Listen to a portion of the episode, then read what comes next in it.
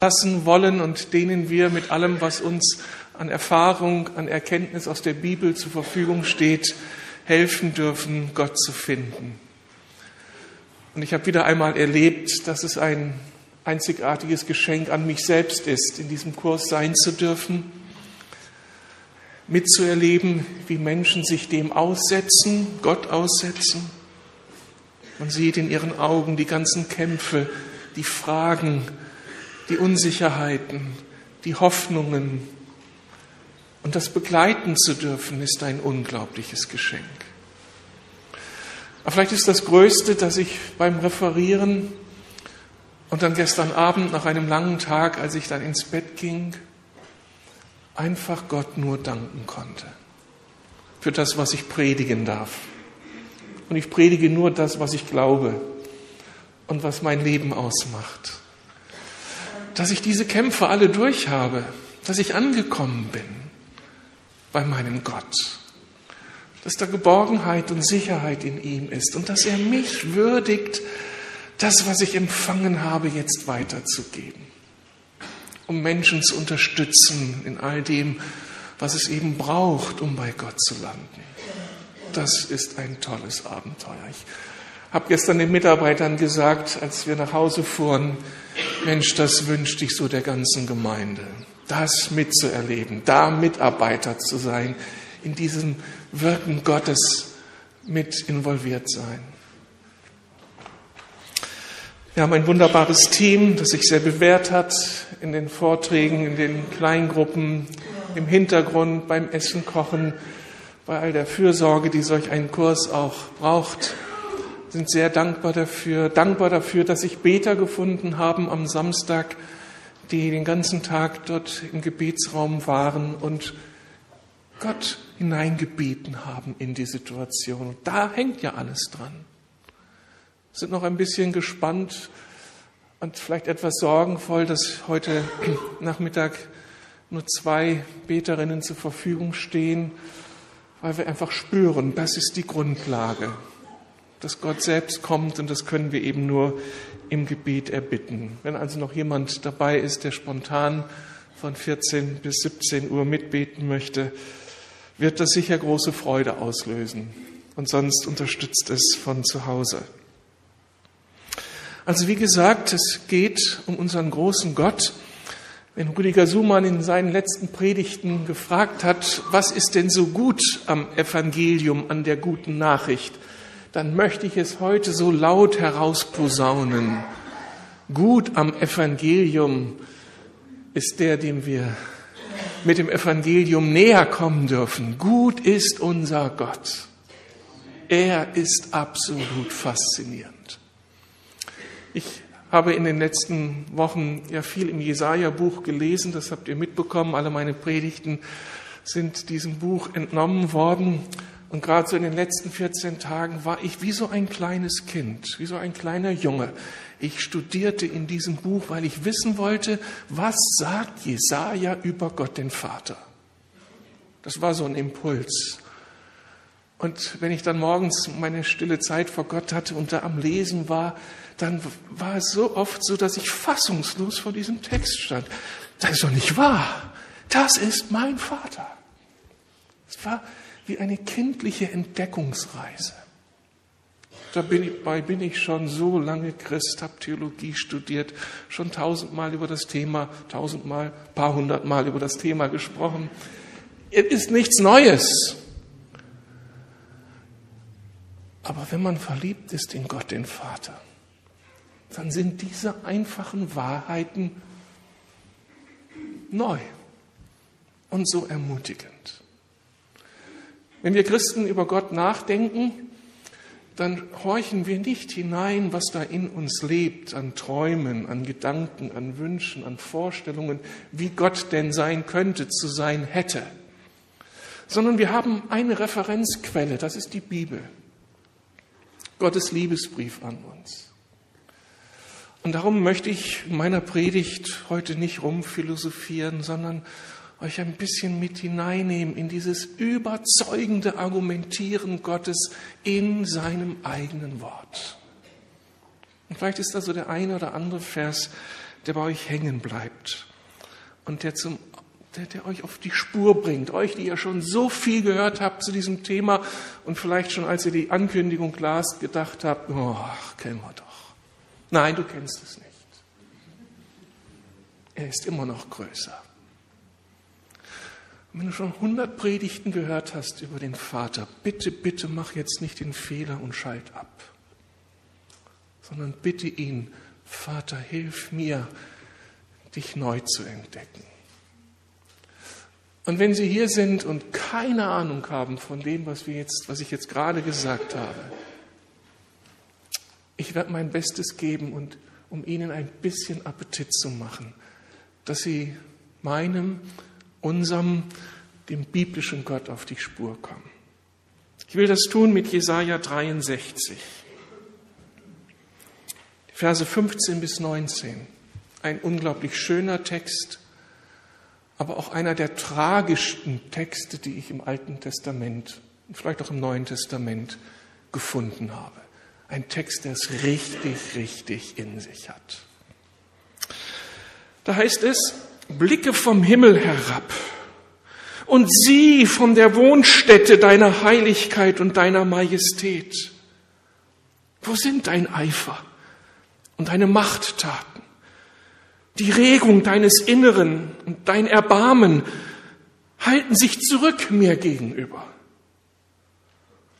Denn du bist unser Vater. Denn Abraham weiß nichts von uns und Jakob kennt uns nicht. Du, Herr, bist unser Vater, unser Erlöser von alters her. Das ist doch dein Name. Warum, Herr, lässt du uns von deinen Wegen abirren? Verhärtest du unser Herz, dass wir dich nicht fürchten? Kehre zurück um deiner Knechte willen, um der Stämme deines Erbteiles willen. Für eine kleine Zeit haben sie dein heiliges Volk vertrieben. Unsere Gegner haben dein Heiligtum zertreten. Wir sind wie solche geworden, über die du von alters her nicht geherrscht hast, über denen dein Name nicht ausgerufen ist. Ach, dass du die Himmel zerrissest und herabstiegest, so dass vor deinem Angesicht die Berge erbeben. Soweit Jesaja. Ich möchte noch mal beten. Danke, Vater, für dein Wort und für deine Gegenwart und dass du dich vorstellen willst in deiner Größe und Schönheit, in dem, wer du wirklich bist. Lass uns verstehen, was du sagen möchtest. Amen. Unser Text wurde von einem Mann geschrieben, Jesaja, der eben eine ganz besondere Berufung Gottes erlebt hat. Er ist Sprachrohr Gottes. Das heißt, er erschließt den Menschen die Sicht, die Gott hat über die Verhältnisse, über die Situation des Volkes Israel, über die Situation des Einzelnen. Und er ist Sprachrohr in der Weise, dass Gott sich immer wieder selbst vorstellen will, sich zur Sprache bringen will, erklären will, wer er selbst ist. Und dabei ist Jesaja ein Mann, der unglaubliche Entdeckungen machen darf, der in einer Tiefe Gott entdeckt und erfährt, die seinesgleichen sucht. Und es ist ein großes Geschenk, dass wir dem auf die Spur kommen dürfen, dem hinterherdenken dürfen. Und wie schon angedeutet, das ist auch nach 3000 Jahren für mich noch ein kleines Abenteuer. Und es ist so ermutigend, diesem Mann zu begegnen, der so Gottes Stimme gehört hat. Wie beschreibt nun Jesaja Gott als Vater? Wir müssen diese Frage stellen, weil eben nicht automatisch klar ist, wie ein Vater wahrgenommen wird, was ihn wesensmäßig ausmacht. Wie immer schon wieder angedeutet in den Predigten, wird durch das Erleben des eigenen Vaters ja unser Bild von Gott, dem Vater, auch geprägt so haben wir, wenn wir den Begriff hören, Gott unser Vater, ganz bestimmte Assoziationen vor Augen. Der eine denkt an seinen abwesenden Vater, der immer unterwegs war, auf Montage, auf Dienstreise und wenig Präsenz zeigte. Ein anderer assoziiert mit dem Vater eher diesen Macho-Vater, egoistisch, lautstark, handgreiflich, unberechenbar. Ein Mann, vor dem man nie sicher war. Der dritte spricht von seinem Vater nur als Erzeuger. Er ist eben nie aufgetaucht, hat es nicht einmal geschafft, den Lebensunterhalt für Mutter und Kind aufzubringen. Und dann gibt es eine Person, die hat einen schwachen Vater vor Augen, der kein Profil zeigte, der unter dem Pantoffel seiner Frau und seiner Vorgesetzten stand, ohne eigene Meinung, ohne im Alltag der Familie irgendwie aufzustehen und voranzugehen. Da höre ich von dem 15-jährigen Mike, der fragt, wer ist denn nun mein Vater? Mein Erzeuger? Der Mann, der jetzt mit meiner Frau, mit meiner Mutter zusammenlebt? Oder mein Trainer, der mich fördert und der irgendwie an mich glaubt? Also, wenn jetzt Jesaja von Gott dem Vater spricht, ist das nicht von vornherein ausgemacht? Was für ein Vater hat er denn vor Augen? Und da hilft eben unser Text so unglaublich, dem biblischen Vater auf die Spur zu gehen, zu kommen. Und das Erste, was wir hören, ist, dass Gott der Vater offensichtlich kein schwacher Vater ist. Hier im 15, Vers 15a, da tauchen Bilder auf, Begriffe auf, die Gott den Vater kennzeichnen, die es in sich haben. Blicke vom Himmel herab, sie von der Wohnstätte deiner Heiligkeit, deiner Majestät. Wo sind dein Eifer und deine Machttaten? Also hier ist von der Heiligkeit Gottes die Rede, von seiner Majestät, von seinem Eifer, von seinen Machttaten. Das sind relevante Begriffe, das sind starke Begriffe, die Gottes Vaterschaft kennzeichnen. Jesaja ist überzeugt, wenn er Gott den Vater vor Augen hat, dass dieser Vater groß und souverän ist und Autorität hat. Er ist der ganz andere, mit dem man sich nicht vergleichen kann, der seine Kraft und Macht in der Geschichte seines Volkes immer und immer wieder bewiesen hat. Vielleicht hat sich Gott darum Israel erwählt, um an einem Volk exemplarisch deutlich zu machen, wie souverän, wie großartig, wie verlässlich, wie machtvoll er ist. Und wenn wir irgendeine Frage haben, kann ich auf diesen Gott setzen, müssen wir uns Israel anschauen. Wie er Israel durch die Zeiten geführt hat bis heute und welche Machttaten er vollbracht hat, Israel herausgeführt aus Ägypten ins verheißene Land. Unglaubliche Geschichten, die deutlich machen, hier ist kein Pantoffelheld gemeint, sondern der Gott, der Worte ewigen Lebens spricht und mit all seinen himmlischen Mitteln in die Situation von Menschen eingreift, der mit keiner Situation überfordert ist, bei dem man sich sicher fühlen kann. Darf ich das nochmal sagen? bei dem man sich sicher fühlen kann, der eben nicht überfordert ist. Wenn unsere eigenen Väter, Mütter überfordert sind als Menschen. Ein Schritt weiter. Jesaja zeigt auch, dass Gott der Vater umgekehrt kein Macho ist. Vers 15b, so ganz andere Regungen in Gott die Regungen deines Inneren und dein Erbarmen halten sich zurück. Also da ist irgendetwas von Gott begriffen worden, was so wie ein Kontrapunkt ist. Auf der einen Seite der Machtvolle, der ganz andere, dem keiner das Wasser reichen kann, und auf der anderen Seite ein so zugänglicher Gott, dessen Inneres erfüllt ist von Liebe und Entgegenkommen der Mitgefühl zeigt, echtes Erbarmen. Das ist ja meine Entdeckung, was mich so begeistert an meinem Gott, dass er mir immer wieder entgegenkommt, dass ich mich bei ihm so unglaublich angenommen und geborgen fühlen kann. Und ich kann kommen, wie ich bin, was ich immer auch verbrochen habe, gedacht habe, wenn ich ihm aus der Schule davongelaufen bin, wenn ich mein eigenes Programm gemacht habe oder wenn ich Siege gefeiert habe mit ihm.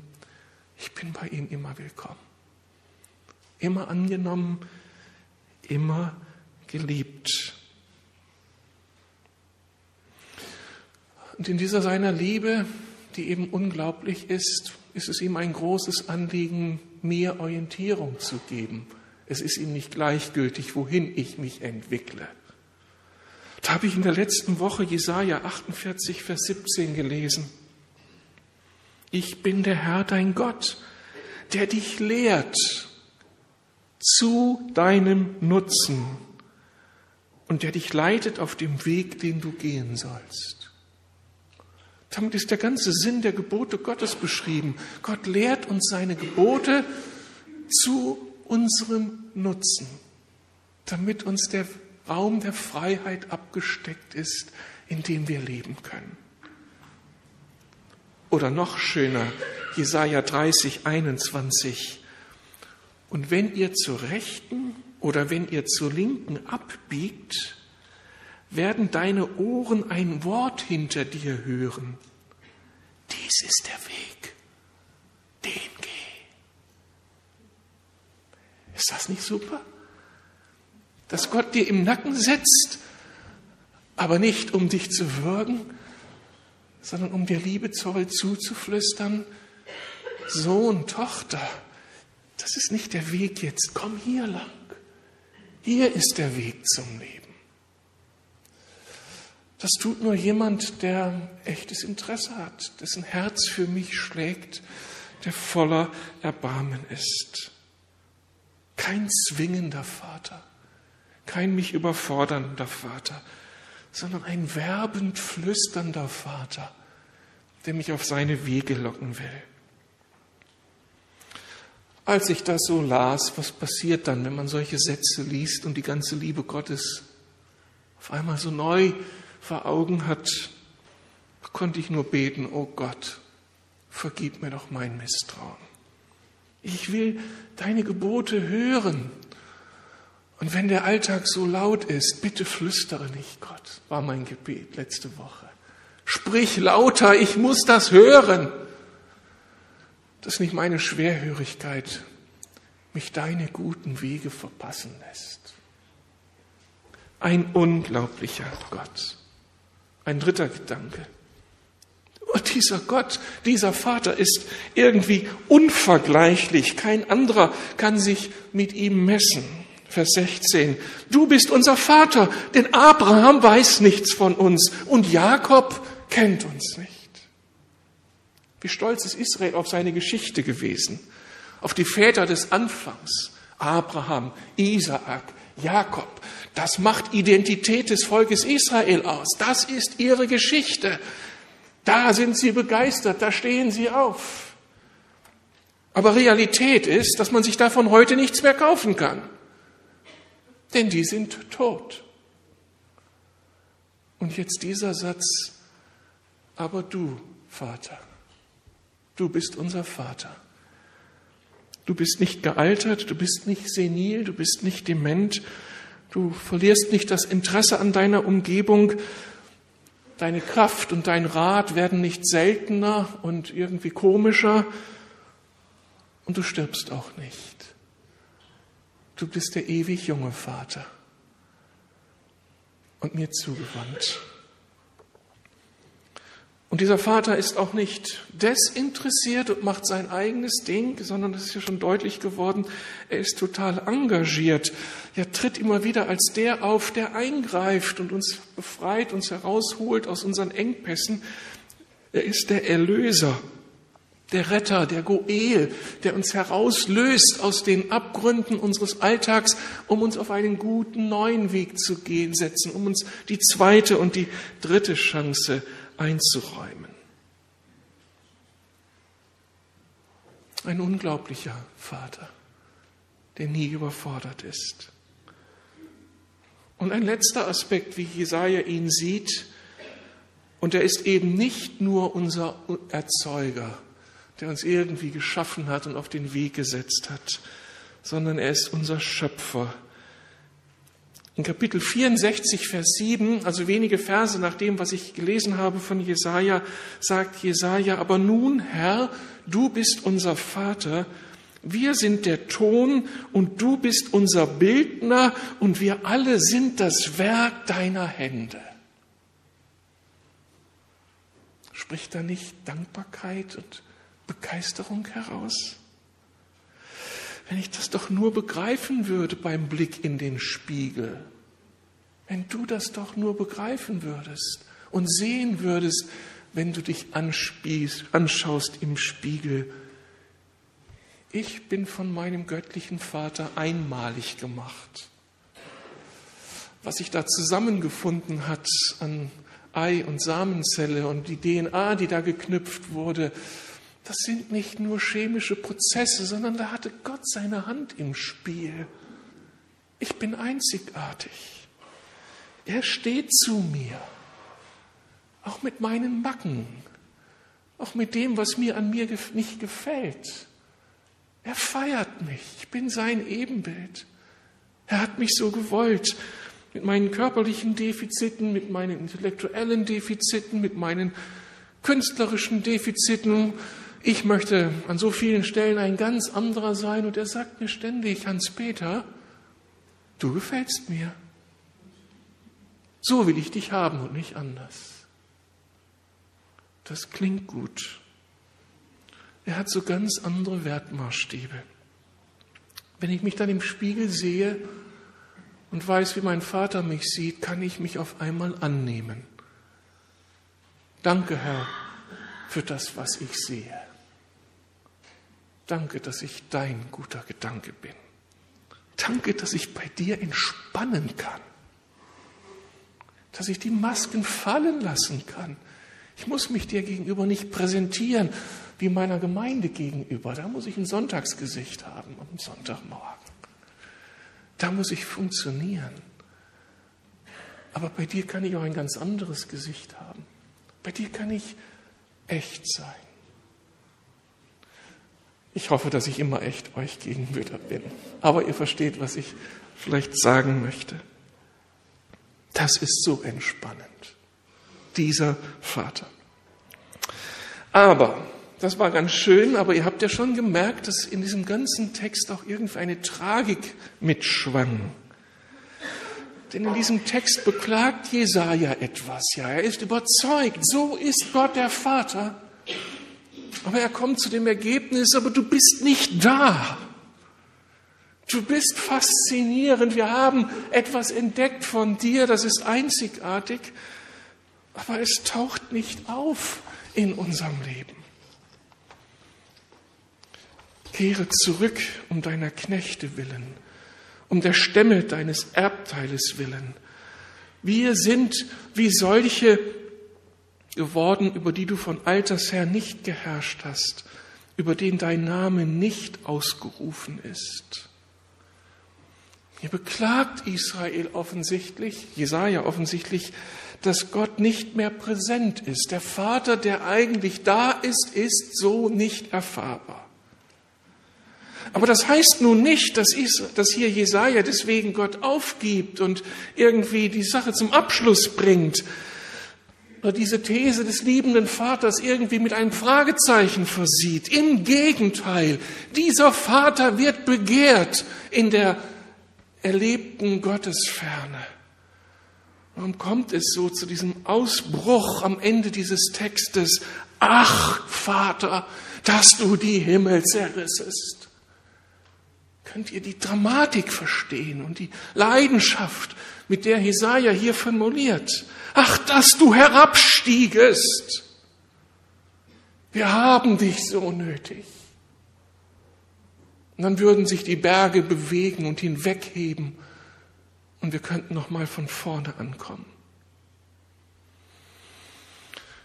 Das ist eine Tragik, die bis heute erfahren wird. Und es gibt so viele Gründe, für diese Tragik oder für diese Beziehungslosigkeit, dass es da einen Vatergott gibt, faszinierend, aber Menschen erleben ihn nicht. Es ist so eine Tragik, und das habe ich gestern eben im Kurs wieder empfunden, wenn ich dann die Menschen sehe, die da sitzen und ich erzähle ihnen von dem himmlischen Vater und in ihren Augen sehe ich nur Fragezeichen. Über drei Millionen Berliner, die meinen Vater nicht kennen, in deren Augen nur Fragezeichen sind, weil ihnen noch nie jemand was von Gott gesagt hat so, dass sie zugehört haben. Sie haben keine Ahnung von Gott und erst recht keine Ahnung von Gott dem Vater. Aber dann erlebe ich auch immer wieder Christen, die diesen Begriff Gott als Vater, als theologischen Begriff kennen, aber in ihren Augen finden sich auch Fragezeichen. Was heißt das für mich? Soll ich das überhaupt nachvollziehen? Sie sind vielleicht durch eine einseitige Theologie, vielleicht von Kindheit an, nicht vorbereitet worden darauf, dass Gott eben kein Himmelspolizist ist, nicht der Leistung einfordernde, sondern der Vater ist. Und dann es, gibt es eben auch das Problem Israels. Und das Problem in Israel war einfach Desinteresse. Israel hat sich von Gott entfremdet. Irgendwann war das zur Routine geworden, Gott der Vater, und dann wurde anderes interessanter. Und dann habe ich letzte Woche wieder in meiner stillen Zeit gerade am Anfang des ersten Kapitels schon dieses Thema aufklingen sehen. Das sagt Jesaja schon, hört ihr Himmel und horch auf, du Erde, denn der Vater hat geredet. Ich habe Kinder großgezogen und auferzogen. Sie aber haben mit mir gebrochen. Sie haben den Herrn verlassen, haben den Heiligen Israels verworfen. Sie, sie haben sich nach hinten abgewandt.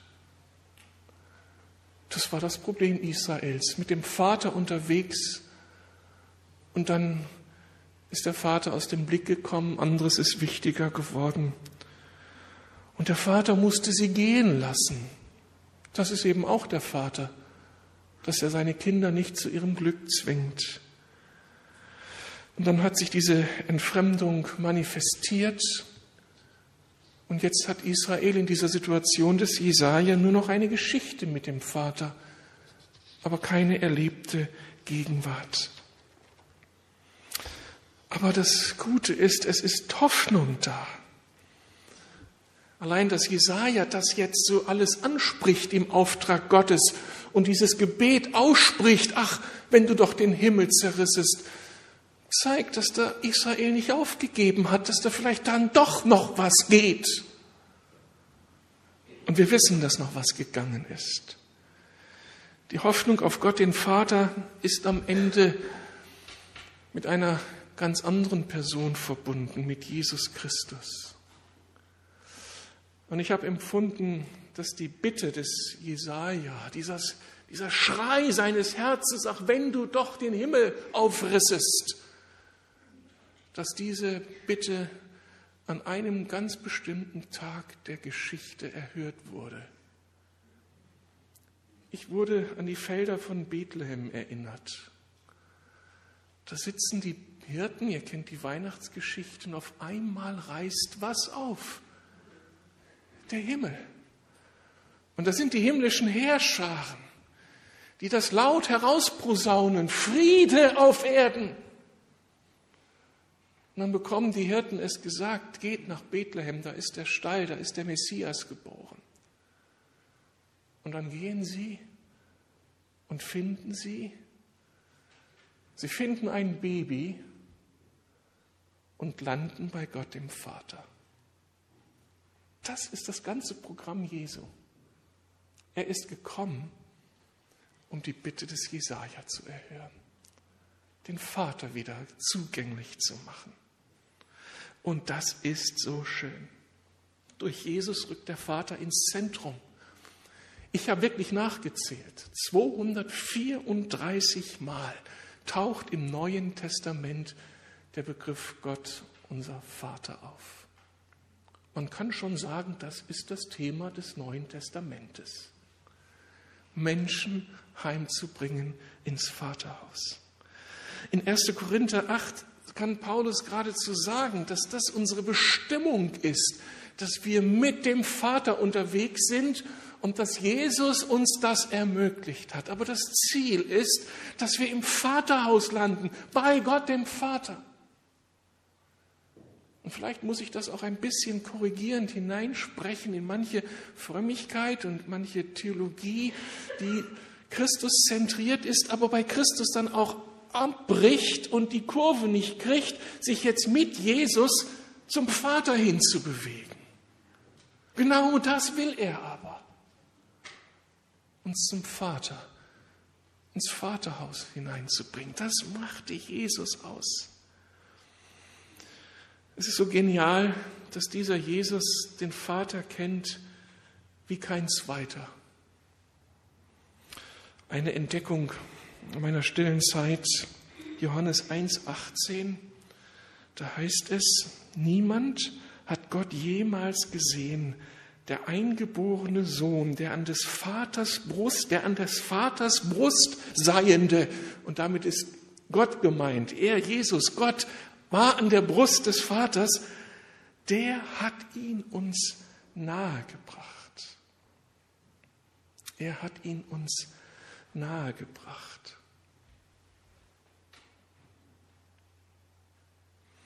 Das Bild will beschreiben, dass Jesus mit dem Vater eine innigste, eine vertrauteste, eine personale Gemeinschaft gelebt hat. Er wusste nicht nur um den Vater in Theorie, sondern er hatte eine unmittelbare Begegnung mit ihm. Er lebt in einer Vertrautheit, in einer Nähe mit ihm, die für uns unverständlich ist.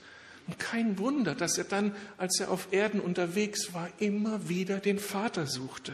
Im Johannesevangelium taucht 120 Mal auf, wie Jesus auf den Vater zu sprechen kommt.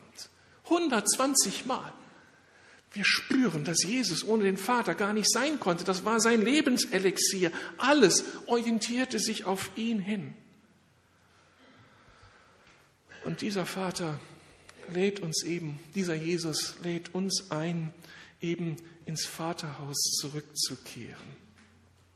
Komm zurück, heißt es dann im Gleichnis des verlorenen Sohnes. Komm, da wartet der Vater auf dich, der du vielleicht mit ihm unterwegs warst, dann anderes wichtiger genommen hast und jetzt in Distanz lebst zu ihm. Komm zurück.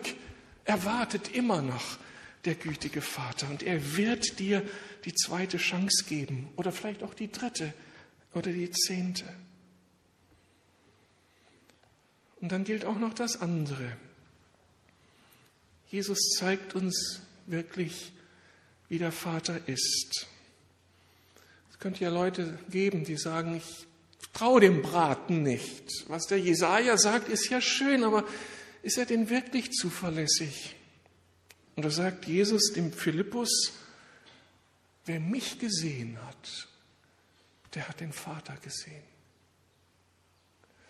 Also wer irgendwie wissen will, ist dieser Vater zuverlässig, schaut euch Jesus an.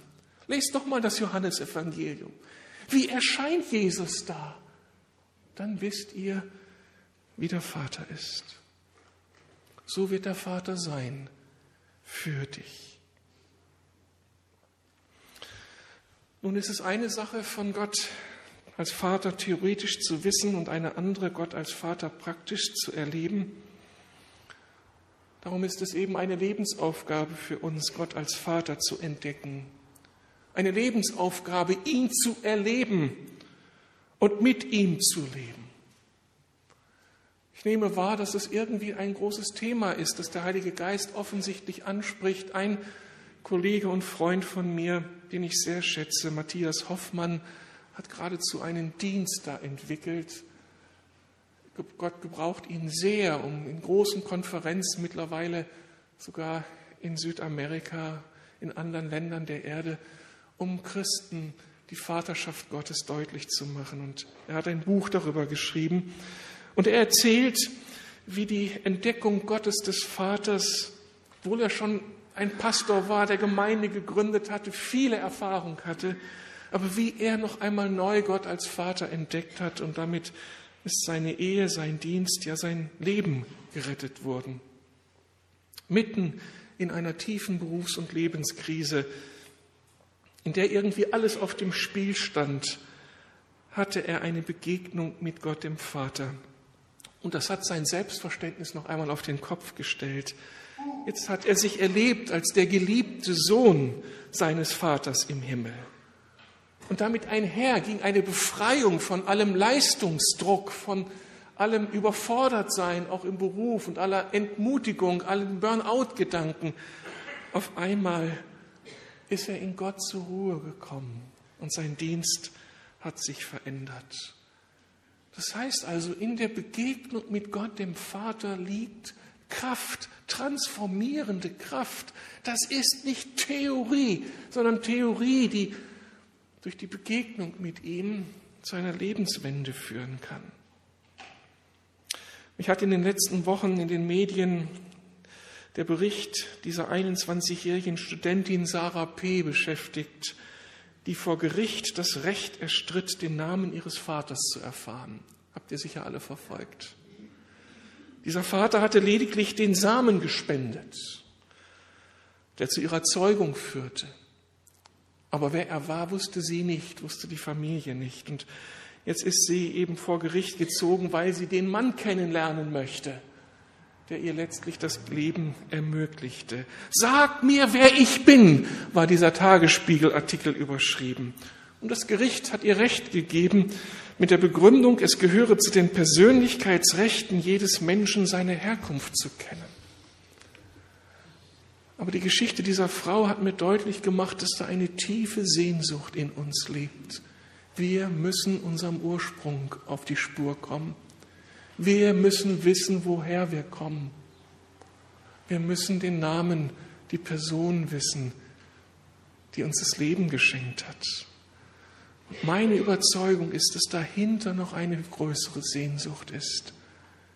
Die Sehnsucht nach dem Vater aller Väter nach unserem himmlischen Vater. Letztlich die Sehnsucht nach dem Vaterhaus. Ob man Kind ist oder 80 Jahre alt geworden ist. Ob man Professor ist oder ein ganz normaler Mensch. Entschuldigung. Professoren sind auch normale Menschen, aber die eben in einem anderen Beruf tätig sind. Wir müssen alle den Vater finden. Und jetzt noch ein ganz wichtiger Hinweis. Um den Vater zu finden, muss man bereit sein, Kind zu werden. Und ich glaube, das ist das größte Problem hier im Raum. Dass wir nicht bereit sind, Kinder zu werden. Was macht den Kinder aus? Kinder macht aus, dass sie Nähe zulassen. Kinder macht aus, dass sie Emotionen erlauben. Kinder erlauben sich ganz einfach zu werden. Kinder erlauben sich die Masken abzunehmen. Kinder erlauben sich schwach zu sein. Kinder erlauben sich ohnmächtig zu sein. Kinder erlauben sich zu sagen, Vater, ich brauche dich. Und wer sich das nicht leisten will, hat keine Chance beim Vater anzukommen. Aber wer es sich leistet, bricht durch. Das war auch die Message Jesus, Jesu. Werdet wie die Kinder. Nur so landen wir beim Vater. Darum möchte ich euch zum Schluss ein kleines Video einspielen von YouTube. Einige Sätze überschrieben Mein Liebesbrief mit Musik hinterlegt. Man sieht viele Kinder. Und das ist so die Botschaft. Bist du bereit, Kind zu werden, um deinem Vater zu begegnen? Lass das doch mal auf euch wirken. Und danach bitte ich unser Team, dass sie uns zu diesem Vater führen, dass wir dann mit unseren Liedern ihn anbeten können. Können wir ein bisschen Licht ausmachen, dass wir besser sehen können?